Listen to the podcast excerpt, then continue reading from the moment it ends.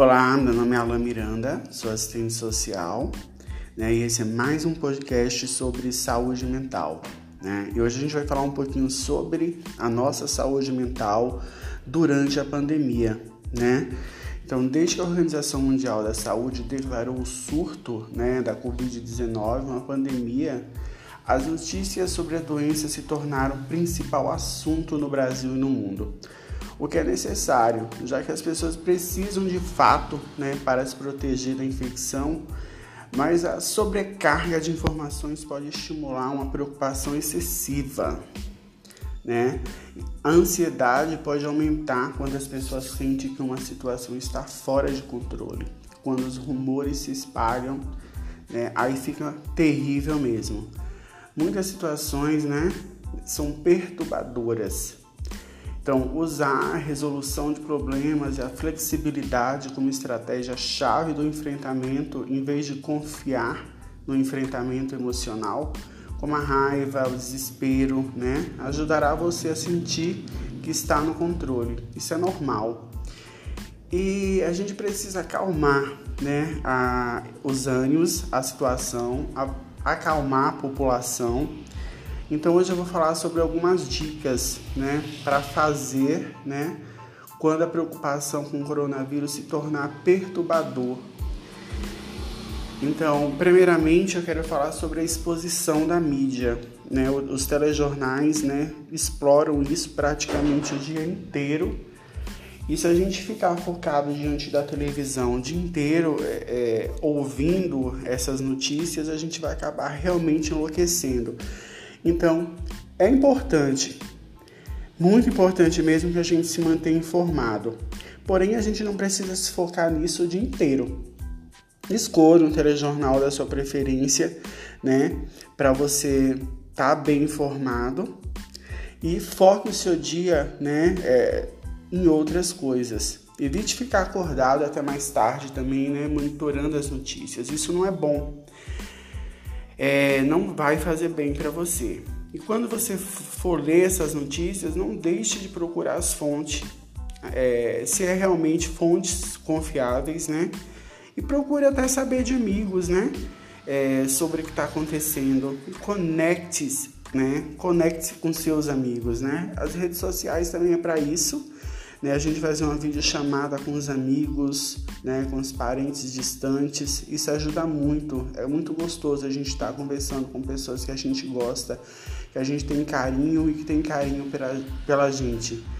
Então, a rede social, o telefone e ajuda demais nesses momentos.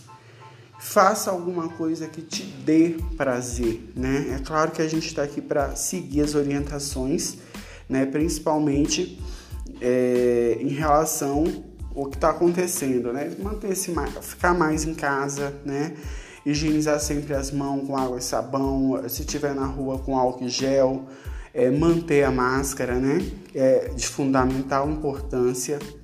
É, mas quando a gente está em casa, é importante que a gente faça alguma coisa também, né? Para a gente se exercitar.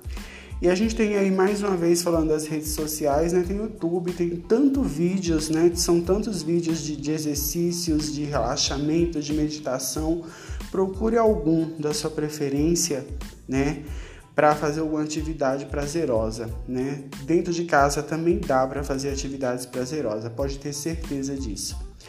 Então, faça atividades que você gosta, procure fazer isso. E seja otimista, porque essa pandemia vai passar. Aqui no Brasil, como no mundo, já tivemos outras pandemias, né? E passamos por elas, né? Hoje virou história, com certeza isso também, essa pandemia também vai virar história.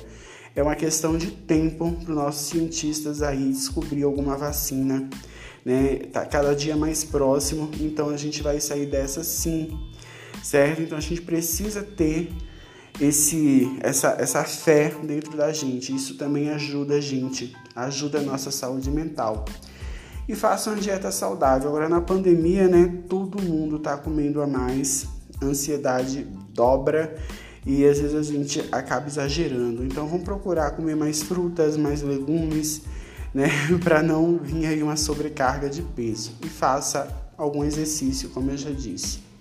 Evita evite recorrer às drogas, né, o álcool, como lidar com essa situação. Essa, essa situação é terrível, mas nem o álcool nem as drogas vai né, ajudar você, pode ter certeza disso. É, e use uma bússola moral, uma, uma escolha espiritual para você ter apoio, né? O que, que você acredita, né? Uma oração, né? Faça uma oração, faça seus pedidos, né? Eu não sei de que forma que cada um é, né, se manifesta a sua fé, mas é de grande importância né, a gente manter nossa fé viva, é, fortalecer ela sempre. E lembre-se né, que esses sentimentos fortes vão desaparecer, pode ter certeza disso. É uma fase e essa fase vai passar. Use sua rede de suporte para pensar ideias sobre como sobreviver aos problemas, né? Ajudar a aliviar a tensão também é importante. Cuidado para não reagir aos rumores, para garantir que você não esteja se preocupando com informações que não sejam uma avaliação precisa do que realmente está acontecendo e evite espalhar fake news, boatos, né? Tem muita coisa que não é verdadeira e às vezes a gente escuta, algumas pessoas mandam nas nossas redes sociais e a gente também acaba divulgando, às vezes até sem querer. Vamos tomar cuidado com isso, que a gente está preocupado e pode passar mais preocupação para o outro. Então tem que tomar muito cuidado. E o mais importante, né? Procurar ajuda se for necessário. Se você não está conseguindo passar por esse momento sozinho, né, não é feio procurar ajuda. E os CAPs estão aí para isso, né? O nosso CAPs aqui, Cantinho da Esperança, Presidente Dutra, Bahia, né? Tá de portas abertas de segunda a sexta-feira, com psicólogo, com assistente social, com psiquiatra, pronto para acolher e ajudar quem está precisando nesse momento, né? Um momento difícil, mas que a gente precisa é, desse acolhimento e a gente tem essa ajuda, né?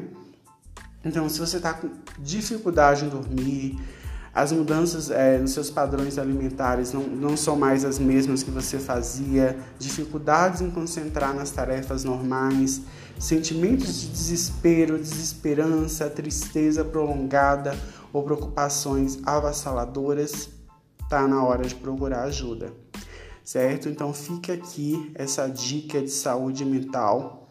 Procurar ajuda não é feio, então a gente precisa procurar ajuda quando a gente não tá bem.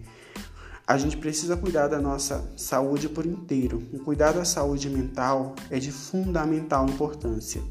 Um grande abraço e até o próximo podcast.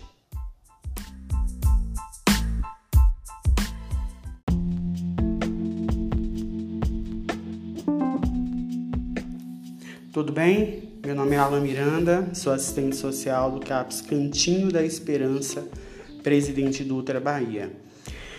O objetivo dos nossos podcasts é sempre falar sobre saúde mental e hoje eu quero falar um pouco sobre a atuação do assistente social em saúde mental, né, o trabalho do assistente social no CAPS um trabalho de fundamental importância, pois é o profissional que vai fazer uma escuta qualificada. Ele precisa escutar o usuário, conhecer sua história para poder ajudar, para poder inserir esse usuário dentro da nossa sociedade.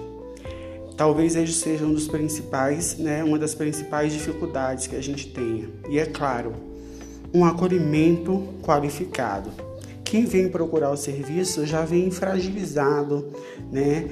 cheio de dúvidas, de anseios, medos e principalmente preconceito. Nossa sociedade é uma sociedade extremamente preconceituosa.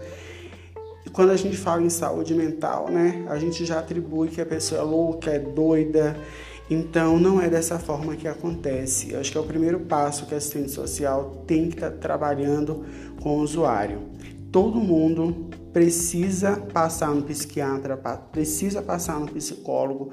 Todos nós temos cérebro, todos nós temos nossa cuca, nossa cabeça e ela também precisa ser tratada. Então, quando o usuário começa a entender isso, aí começa a ficar mais fácil o nosso trabalho.